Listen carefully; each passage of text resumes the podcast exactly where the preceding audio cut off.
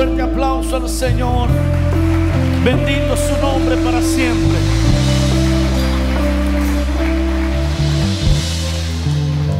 Vamos a leer escritura, hermanos. Queremos hacerlo en el libro de Éxodo, capítulo 14.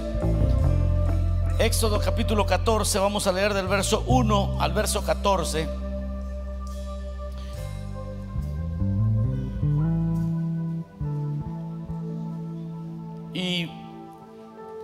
Voy a estar leyendo de la nueva versión internacional.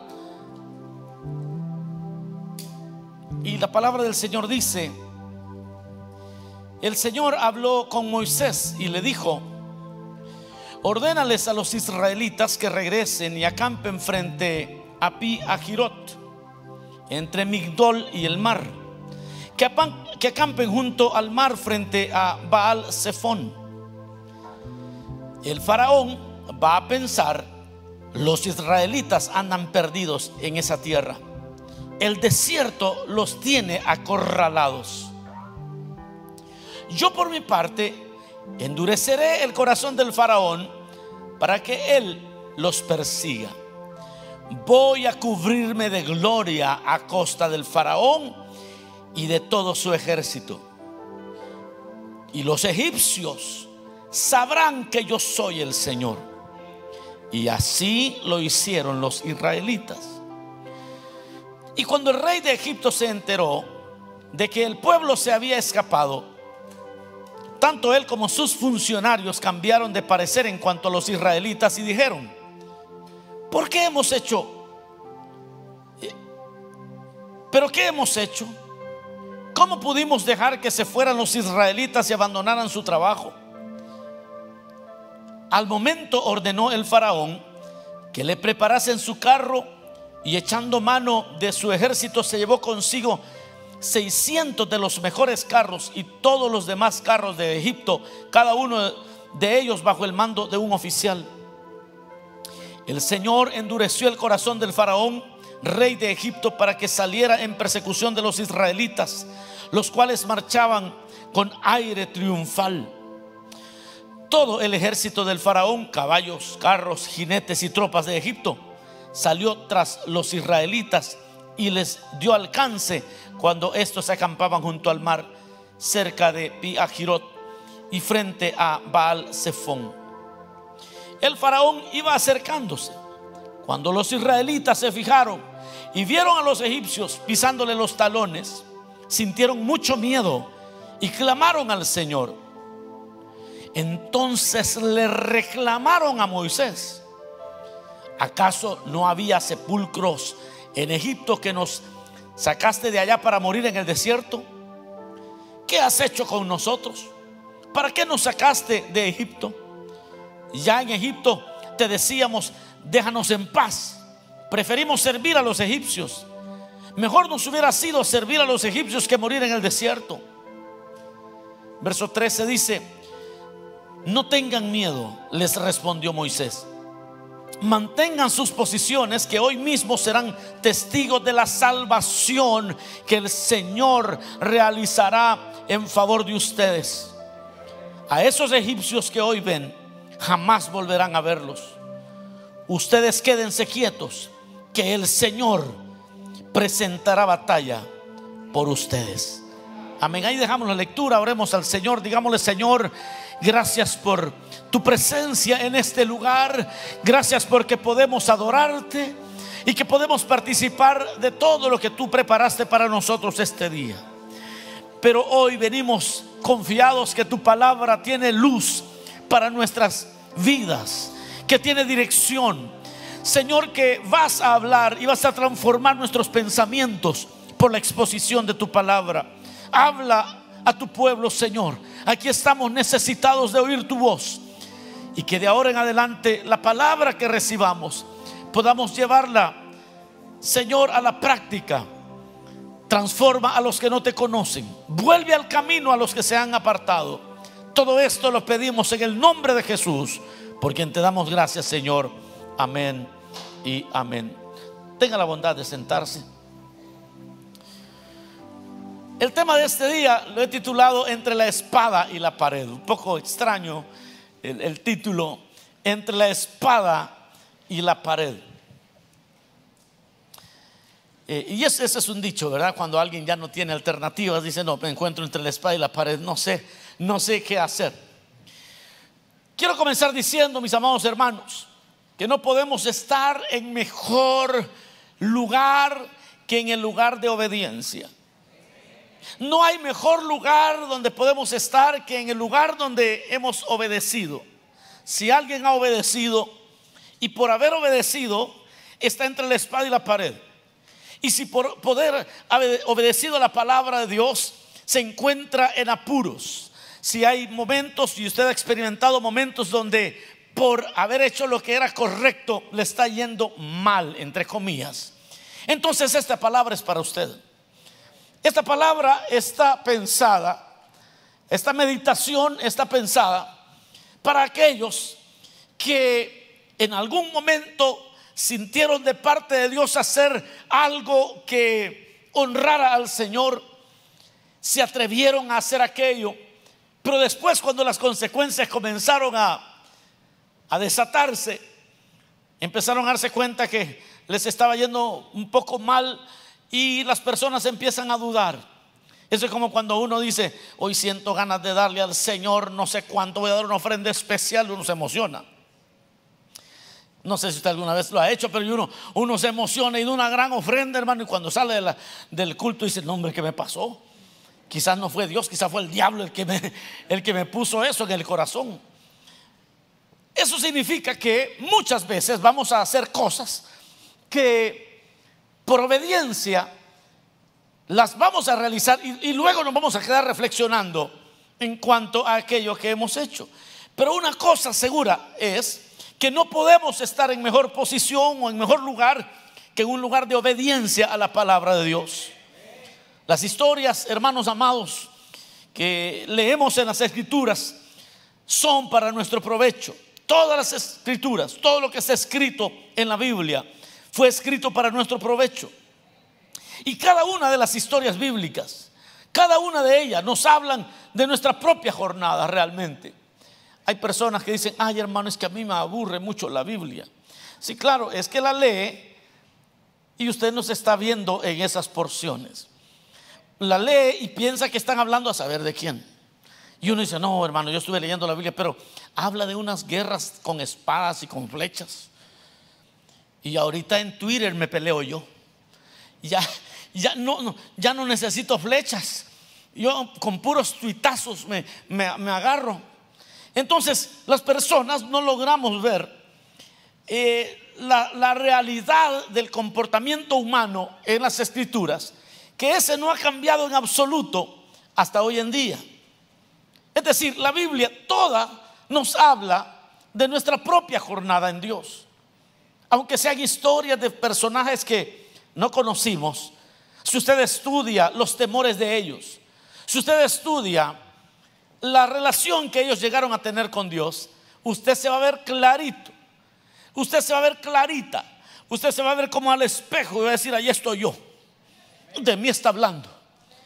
Yo, yo estuve con ese temor, yo tuve miedo también, así como esta persona. Y esa es la belleza de las escrituras. Ahora, en nuestro deseo de obedecer al Señor, nos involucramos muchas veces en grandes tareas que, que pueden llegar a sobrecargarnos.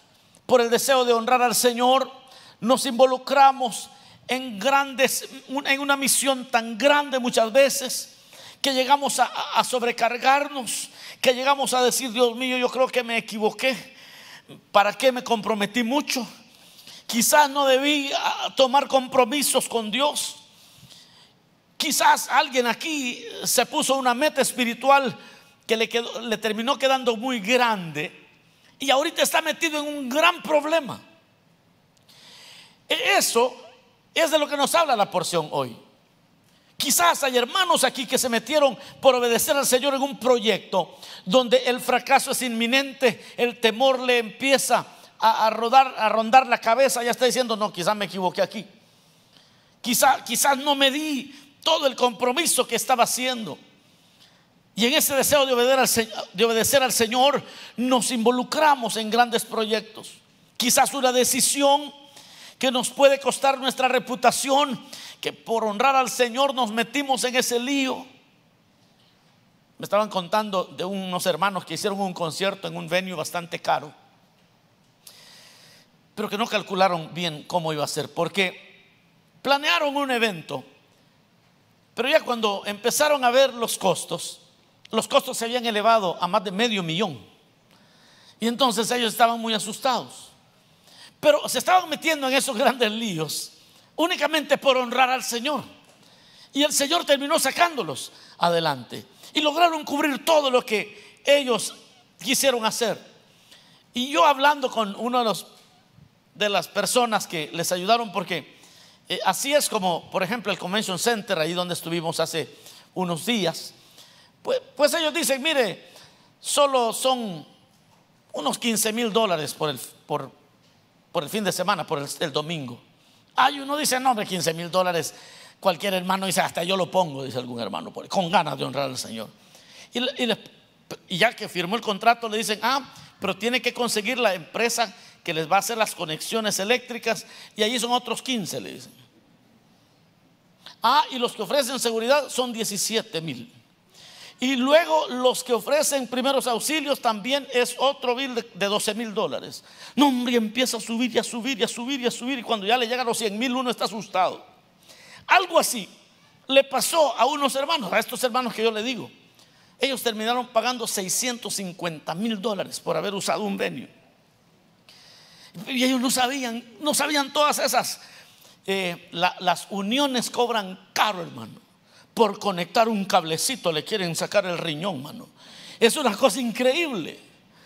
Entonces, lo que le quiero decir es que muchas veces usted como creyente se va a meter en problemas por amor a Dios, se va a meter en problemas por honrar al Señor y eso lo puede llevar a, un punto donde aún su reputación quede en, cuestionada y puede haber momentos donde por obedecer al Señor, hasta en situaciones donde la vida misma puede, puede estar en peligro, en riesgo, y todo por obediencia al Señor. Y todo por querer honrar al Señor. Yo recuerdo a un hermano que él era carnicero. Yo creo que ya les he contado esta historia. El hermano era carnicero y no le daban permiso para venir a los eventos a buscar del Señor. Y se acercaba una jornada de oración. Y entonces el hermano pidió permiso. El dueño le dijo, si, si no vienes a trabajar ese fin de semana, ya no tienes empleo. Y pues el hombre pues tiene su familia, ¿no? Y paga renta y paga los biles y tiene que sostener su familia y él se quedó entre la espada y la pared. Él, quería venir a tener un fin de semana buscando en oración al Señor, pero, pero también tenía su familia y hay que pagar eh, la renta a fin de mes y tenía que hacer todas sus responsabilidades. Y entonces él estaba entre la espada y la pared y, y dijo, bueno, dijo, me voy a ir a orar. Y si ya no me reciben en el trabajo, pues ni modo, voy a tener que buscar otro empleo. Y se vino a orar. Y, el, dueño le dijo, ya no te quiero aquí más. Y el hermano se quedó, se quedó con el corazón pequeño. Y ahora, ¿cómo le digo a mi esposa? Y llegó el lunes, ya no tenía empleo. Eh, pero para el viernes de esa semana le estaba llamando el dueño y le dice, mira, eh, si quieres el trabajo todavía puedes venir. Y entonces él empezó a sentir alegría y regresó a su empleo. Pero para gran noticia para él, una noticia extraordinaria. Le dice el dueño, después de unos meses, le dice, mira, yo voy a vender el negocio. Si lo quieres, cómpralo tú. Bueno, para hacer la historia corta, hoy él es el dueño del supermercado y de la, y de la carnicería. ¿No me oyeron? Hoy, hoy él es el dueño, él es el patrón.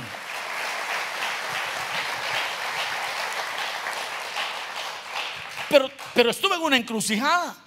Llegó un momento en su jornada espiritual donde tuvo que tomar decisiones bien locas, donde tenía que poner a un lado su seguridad financiera, su seguridad laboral. Y Dios le inquietó obedecer al Señor. Dijo, yo voy a ir a hacer lo que Dios quiere que yo haga. Ahora termina que él tiene empleados. Bueno, hoy es supervisor de sector aquí en la iglesia. Le sirve al Señor, es empresario Y todo porque un día se encontró entre la espada y la pared por obedecer al Señor, perdió su empleo, el mismo empleo que ahora él es dueño de todo lo que en ese momento solo era un empleado. Hermanos amados, en la porción que hoy hemos leído, Israel se encuentra en esa misma posición.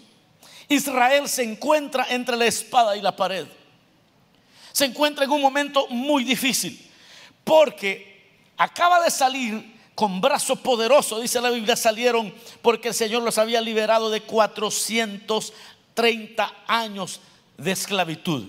El Señor los ha liberado finalmente, ellos salen de Egipto, llegan a la orilla del mar, del mar rojo, y ahí ellos, bueno, van en el desierto y el Señor dice que le habló a Moisés y le dijo, ordénales a los israelitas que regresen y acampen frente a Piajirot, entre Magdol y el mar, que acampen junto al mar, frente a Baal Zephon. Pero vea lo que dice el verso 1, ordénales a los israelitas que acampen, que se regresen y que acampen en este lugar, junto a este otro lugar, frente al mar, ahí, que, que ahí acampen ordénales que acampen. Hermanos amados, eh, cuando alguien está entre la espada y la pared, ese, estar entre la espada y la pared es un lugar donde Dios muchas veces quiere llevarnos. A veces Dios nos lleva ahí. Aquí lo que estamos viendo es que Dios, esta fue idea de Dios, poner a Israel entre la espada y la pared. Esta idea no se le pudo ocurrir a nadie más. Fue al Señor el que metió a Israel ahí. Porque ellos iban adelante y diles que se regresen. Vea esto, dígale que se regrese y que se vayan a acampar en un lugar, en un lugar donde ellos quedan atrapados, no podían salir de ahí. Y luego le dice el Señor a Moisés, el faraón va a pensar que los israelitas andan perdidos en esta tierra y que el desierto los ha acorralado. Y dice el Señor, yo por mi parte voy a endurecer el corazón de faraón para que él los persiga yo voy a cubrirme, dice, yo voy a cubrirme de gloria a costa del faraón y todos van a saber que yo soy el Señor. Es que muchas veces te vas a sentir atrapado para que Dios muestre su gloria. Muchas veces te vas a sentir atrapada solo para terminar mostrando que Dios te ama a ti. Mostrando que Dios todavía se acuerda de la misericordia. Muchas veces Dios te va a llevar a momentos donde vas a clamar en tu angustia solo para que Dios muestre su amor por ti. Eso es lo que Dios mismo está diciendo. El argumento que le da a Moisés es, yo lo voy a poner en aprietos, yo lo voy a poner entre la espada y la pared, pero obedezcan, regresense. Ordénales a los israelitas que se regresen y que campen en este lugar, porque yo tengo un plan. Voy a engrandecer mi nombre todos van a saber que yo soy Dios. Y los egipcios sabrán que yo soy el Señor. Usted sabe que cuando Moisés llegó a hablar con Faraón la primera vez, Moisés le dijo, dice el Señor, que dejes ir a su pueblo, que dejes salir a su pueblo. Y Faraón le dijo, ¿y ese Dios quién es? Le dijo. ¿Y desde cuándo acá tu Dios me da órdenes a mí? Le dijo. ¿Quién es ese Señor? Si aquí en Egipto mando yo, dijo. Y desde entonces esto se convirtió en una guerra de señores. Pongan atención, una guerra de señores. Don Faraón y el rey de reyes. Y todo el tiempo fue una guerra de señores. Y entonces, como Faraón decía, yo no conozco a ese Dios.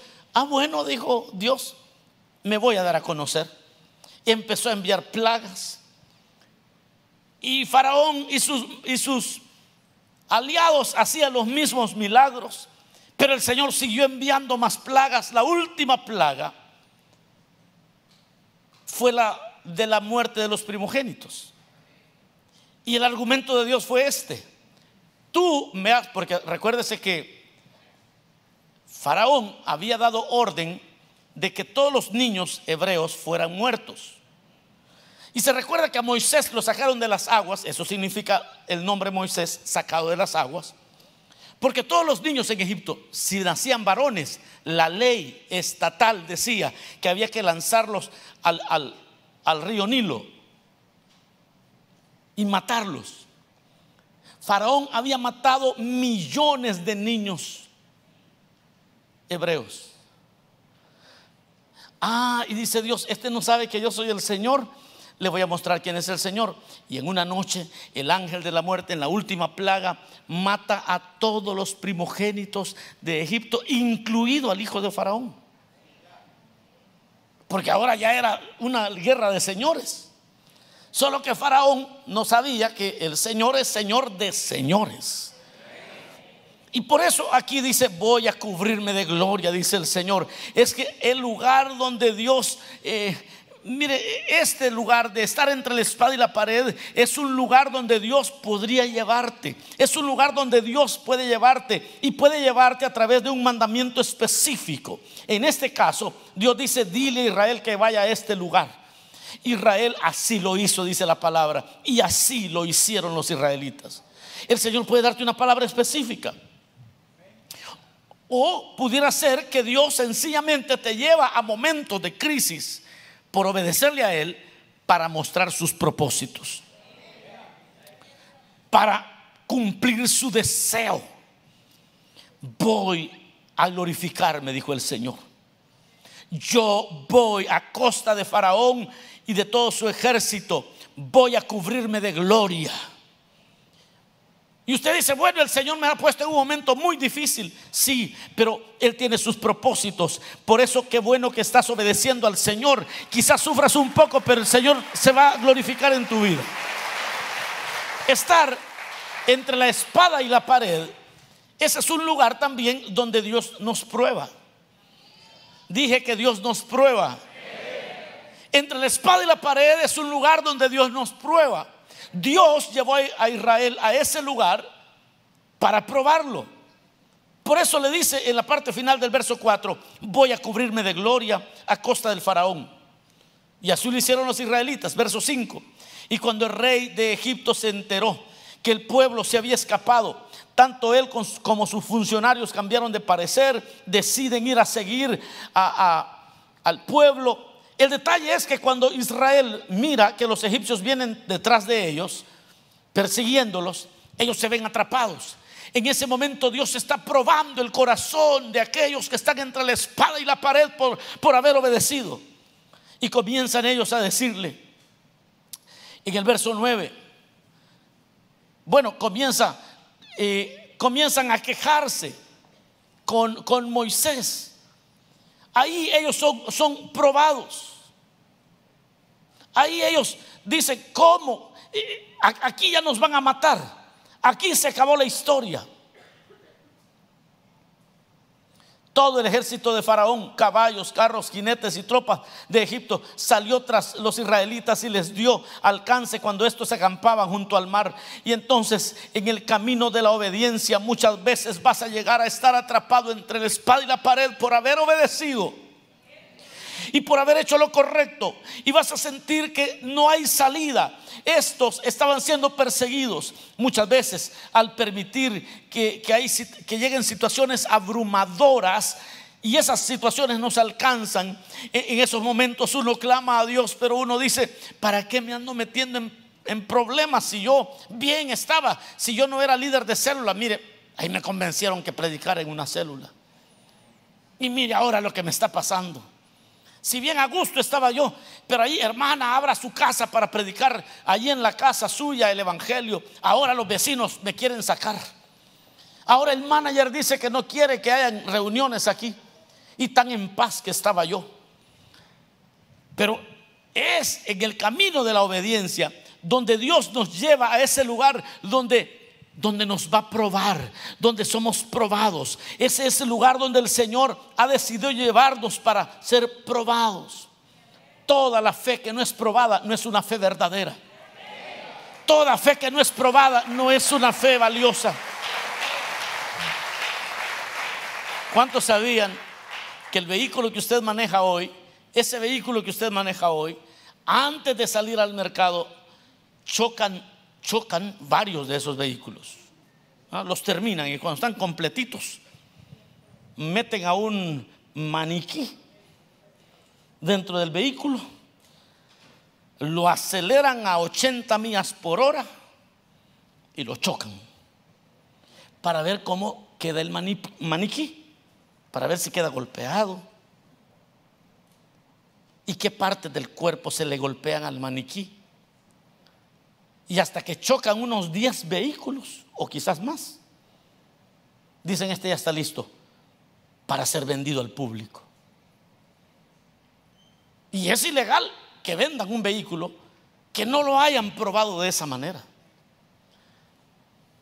De la misma forma, mis amados hermanos, el Señor en nuestra jornada espiritual, la fe nuestra necesita ser probada. Y el Señor nos lleva a situaciones que, que parece estar entre la espada y la pared solo para que nuestra fe sea probada. Dele un fuerte aplauso al Señor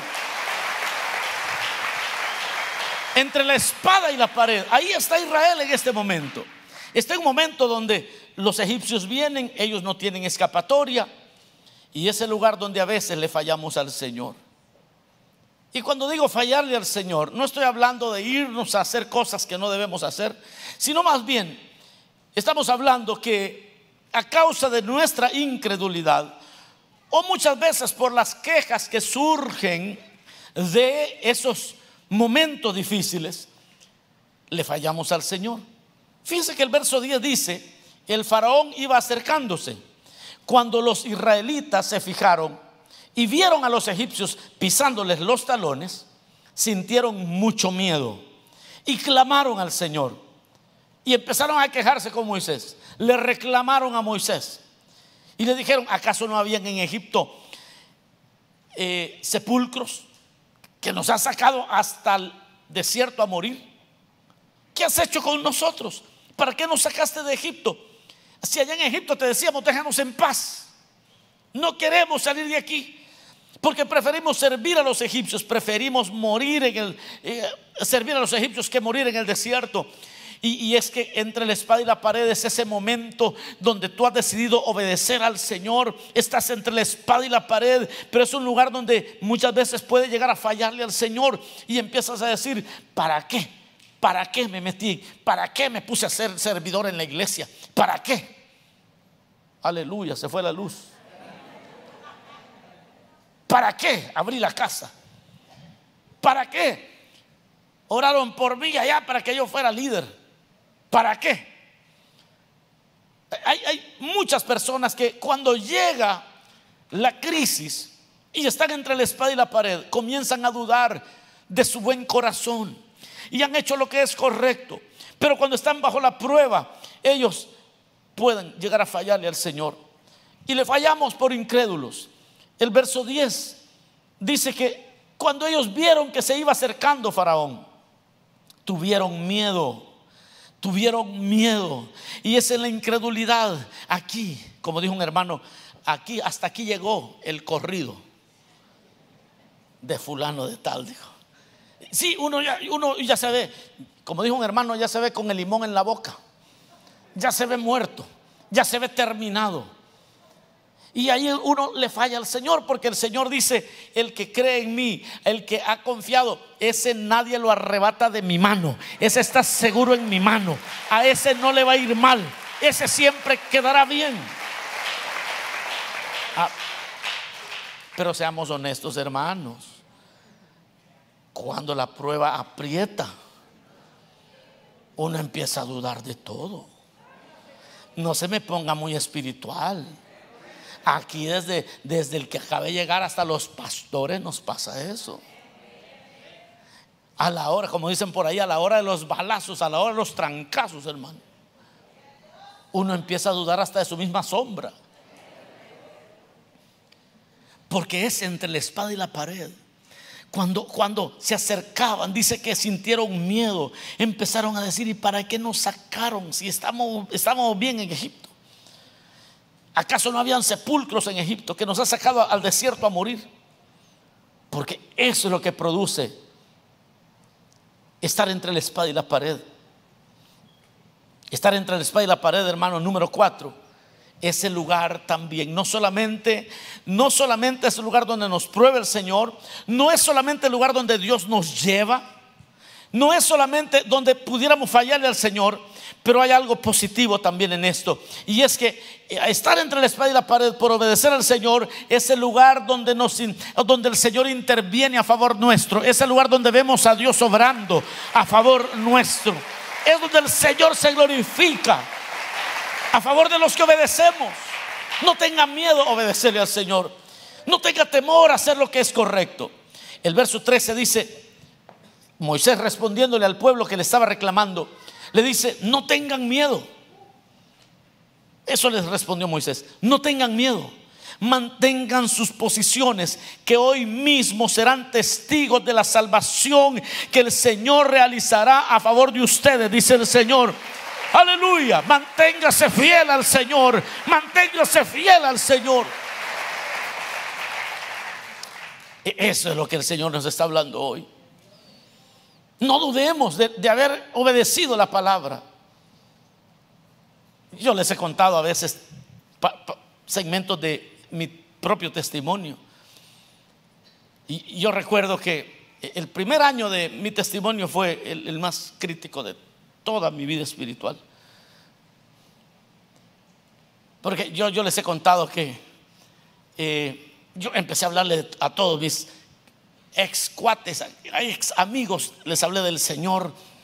El detalle es que tuve una situación, choqué un vehículo que recién había comprado y solo había pagado la mitad, ya lo había chocado, había todavía que pagar el resto, me quedé sin vehículo y sin dinero y la cosa se puso muy terrible.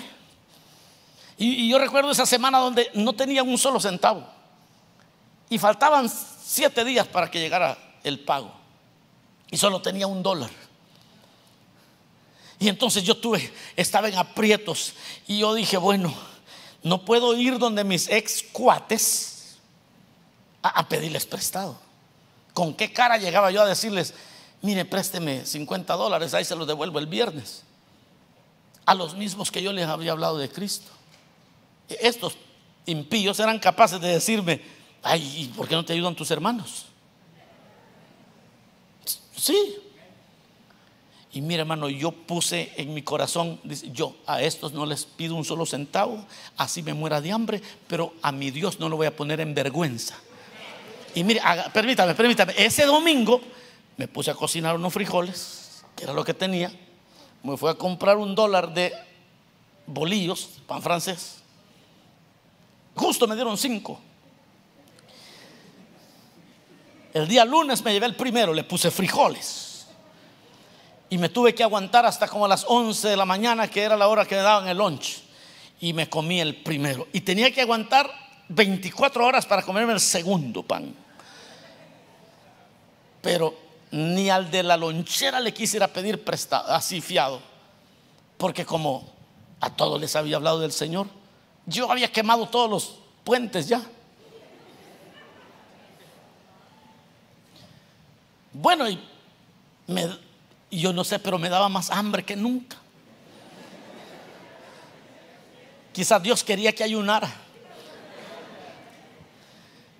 Y el detalle es que llegó el viernes. Yo me acuerdo que el viernes ese viernes cuando me comí el último pan, yo, para mí yo sentía que era una ofrenda que le estaba dando al Señor y, estaba feliz de haber obedecido al Señor, de no ir a, darle lástima a los impíos. No dije yo, no voy a hacer eso, voy a honrar al Señor. Y, hermano, en ese momento yo pude ver al Señor obrando en mi vida por, por honrar su nombre, por hacer las cosas correctas. Estaba en el lugar donde el Señor iba a intervenir. Fue un año terrible.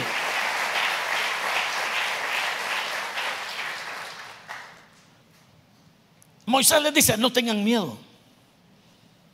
Si usted ha obedecido al Señor, no tenga temor. Mantenga su posición. Yo no sé a quién le está hablando el Señor, hermano mantenga su posición. Porque le dice, le dice, dice Moisés que hoy mismo serán testigos de la salvación que el Señor realizará en favor de ustedes. Ustedes si mantienen la posición y, y, quizás ahora estoy sufriendo y quizás he perdido el trabajo porque no quise acceder. Es que el dueño quería que yo mintiera en una factura. Es que el otro quería que yo hiciera trampa en aquello. Y como no les obedecí, me corrieron, me he quedado sin trabajo, estoy aguantando hambre, pero estoy gozoso. Voy a ver la salvación de Dios. Voy a mantener mi posición. Voy a mantenerme firme. Voy a mantenerme fiel. Ustedes quédense quietos, les dice Moisés. Que el Señor presentará batalla por ustedes. Yo no sé para quién es esta palabra, pero hay gente que Dios les mostrará que está a favor de ellos. Hay gente que Dios les mostrará que está peleando a favor de ellos. Estar entre la espada y la pared por obedecer a Dios es lo mejor que te va a suceder a ti en toda tu vida. En toda tu vida es lo mejor que vas a experimentar. Haber obedecido al Señor y estar en aprietos por ser obediente al Señor. No tengas temor si por obediencia a Cristo estás en aprietos. No te quejes si por amor a la predicación del Evangelio estás en apuros. No te quejes porque el Señor trae salvación grande para ti. No te quejes. Sigue firme en tu posición. Quizás empezaste a ser anfitrión y todo se ha puesto difícil. Se puso difícil ahí en el apartamento, quizás con los vecinos, quizás la familia se ha incomodado, pero el Señor levantará tu cabeza, mantén tu posición, mantén haciendo lo que es correcto, mantente firme delante del Señor. Quizás, quizás por no permitir la injusticia en tu trabajo, estás entre la espada y la pared. Quizás por no permitir la injusticia en tu trabajo. Estás en aprietos. El Señor tiene un plan para liberarte a ti.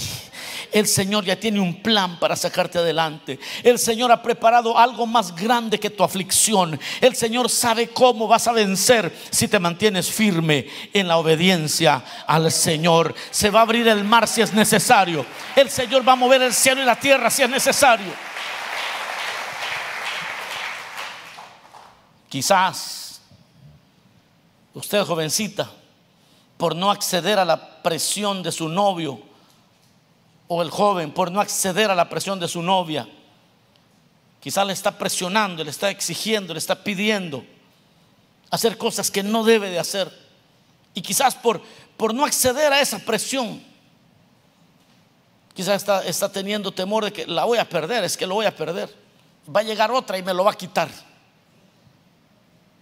Yo lo que le puedo decir es que el Señor tiene preparada a otra persona diez veces mejor que ese desgraciado que quiere jugarte la vuelta. Dios tiene a alguien mejor, diez veces mejor. El Señor tiene preparada, oye, jovencito, el Señor tiene preparada a otra que es diez veces mejor que esa que te dice, es que mi papá me acaba de correr, ¿será que me voy contigo? Hmm. Sí, te quiere que tengas lástima de ella para que te la lleves para tu apartamento. Y, y tú no has accedido. Dice, no, vamos a hacer las cosas bien. No, si al pastor no le importa, no importa, pero a Dios sí le importa, así que yo voy a hacer las cosas bien. Dios te ha preparado ya una persona diez veces más interesante. Cuando quieras quejarte, cuando quieras quejarte por hacer la obra de Dios, recuerda que si Dios te ha llamado, Él tiene la salida para lo que, lo que estés enfrentando. En 1 Corintios 10:13 dice, no os ha sobrevenido ninguna tentación que no sea humana, pero fiel es Dios, que no os dejará ser tentados más de lo que podéis resistir, sino que dará también juntamente con la tentación la salida para que podáis soportar, dice la Biblia. Yo termino. Yo termino y digo, realmente, mis amados hermanos, estar entre la espada y la pared por obedecer al Señor es el mejor lugar en el que usted puede estar. Jesucristo dijo, en el mundo tendréis aflicción, pero tranquilos, yo ya he vencido el mundo. Ya he vencido al mundo en Cristo somos más que vencedores. Si estás entre la espada y la pared, por haber pecado. Quizás hay personas aquí que hoy están entre la espada y la pared, pero no por hacer lo correcto, sino por haber hecho algo incorrecto. Aún para eso hay medicina. Jesucristo es la medicina. Aún para aquellos que, dicen, no, mire hermano, yo estoy en aprietos, pero me, lo he ganado a pulso, pastor. ¿Ah? Sí, estoy en unos aprietos, pero... Eh, Dios, no, me mandó a meterme en esos líos. Ahí me metí yo y me metí con tus zapatos. Aún para esos casos, el Señor dice, abogado tenemos para con el Padre. No tienes que quedarte en esos aprietos. Abogado tenemos para con el Padre. Aún si te equivocaste, tal vez, tal vez no estás en aprietos por obediente, tal vez estás en aprietos por desobediente.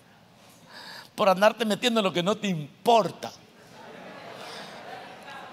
Ah, yo no encuentro otra manera de decirlo, pero es que hay personas que hoy están en aprietos por metidos.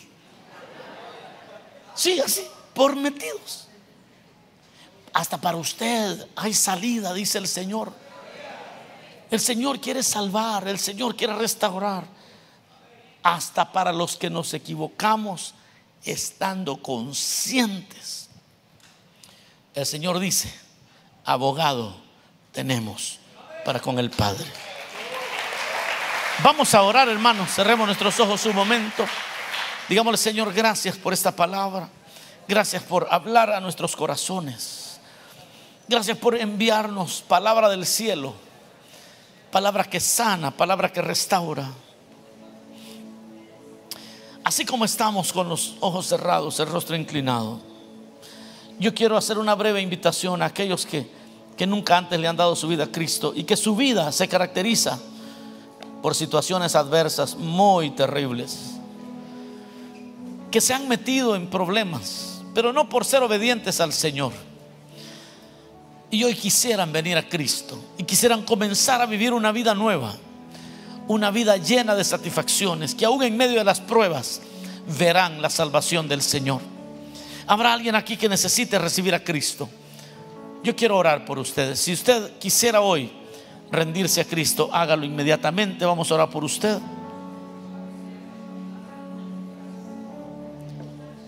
Usted puede ponerse de pie, salir, venir aquí al frente. Yo quiero orar por usted. Habrá alguien aquí que quizás se ha equivocado y ahorita mismo está recibiendo la recompensa de su error y el Señor le dice, yo quiero salvarte, yo quiero darte vida nueva. Habrá alguien que necesite hacerlo, venga, vamos a orar por usted. O quizás fuiste creyente y te has apartado y no lograste superar la prueba y no lograste superar el momento difícil, reconcíliate con el Señor. El Señor te está llamando. No te detengas. El Señor tiene planes para ti, planes excepcionales. Él te está llamando. ¿Habrá alguien aquí que necesite reconciliarse con el Señor o aceptar a Cristo? Hágalo inmediatamente. Vamos a orar por usted. Dios le bendiga. Hay un caballero que se pone de pie. Vamos a orar por, por, por usted. ¿Quién más le dice al Señor, Señor, yo también? No, no, es, no he sido obediente y estoy en serios problemas. No he sido una persona agradable para ti y por eso estoy metido en problemas, metida en problemas. Ven, el Señor le está llamando. Eh, vamos a orar por usted. ¿Quién más necesita recibir a Cristo, reconciliarse? Puede salir de su silla, vamos a orar por usted. Este es el momento de hacerlo. Yo voy a preguntar una vez más. Quizás esta sea la última invitación que yo haga. No se detenga porque el Señor tiene propósitos para usted. Si el Señor todavía no es Señor de tu vida y hoy quieres hacerlo, Señor de tu vida, entrégale tu corazón al Señor. Dale tu vida a Cristo. Él te está llamando. Bueno, si no hay más personas, vamos a orar por este caballero que se puso de pie. Y yo le voy a pedir a la iglesia se una conmigo en esta oración. Oremos al Señor. Señor, gracias por esta vida que hoy se entrega a ti. Señor, te ruego que sobre él derrames tus bendiciones. Que le muestres el camino día a día, Señor. Que vale la pena estar en aprietos si hemos sido obedientes a ti. Porque tú mostrarás tu poder a favor nuestro. Tú pelearás nuestras batallas. Muéstrale a este caballero que tú, Señor, peleas las batallas de los que te obedecen. Que tú sacas adelante a los que te obedecen. Y a tu iglesia también, Señor, la pongo en tus manos. Ayúdanos a ser obedientes. Porque aunque nos encontremos entre la espada y la pared, por ser obedientes, veremos tu mano.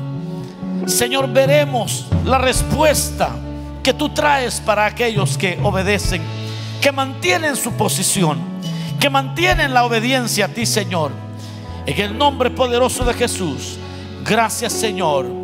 Gracias, Cristo.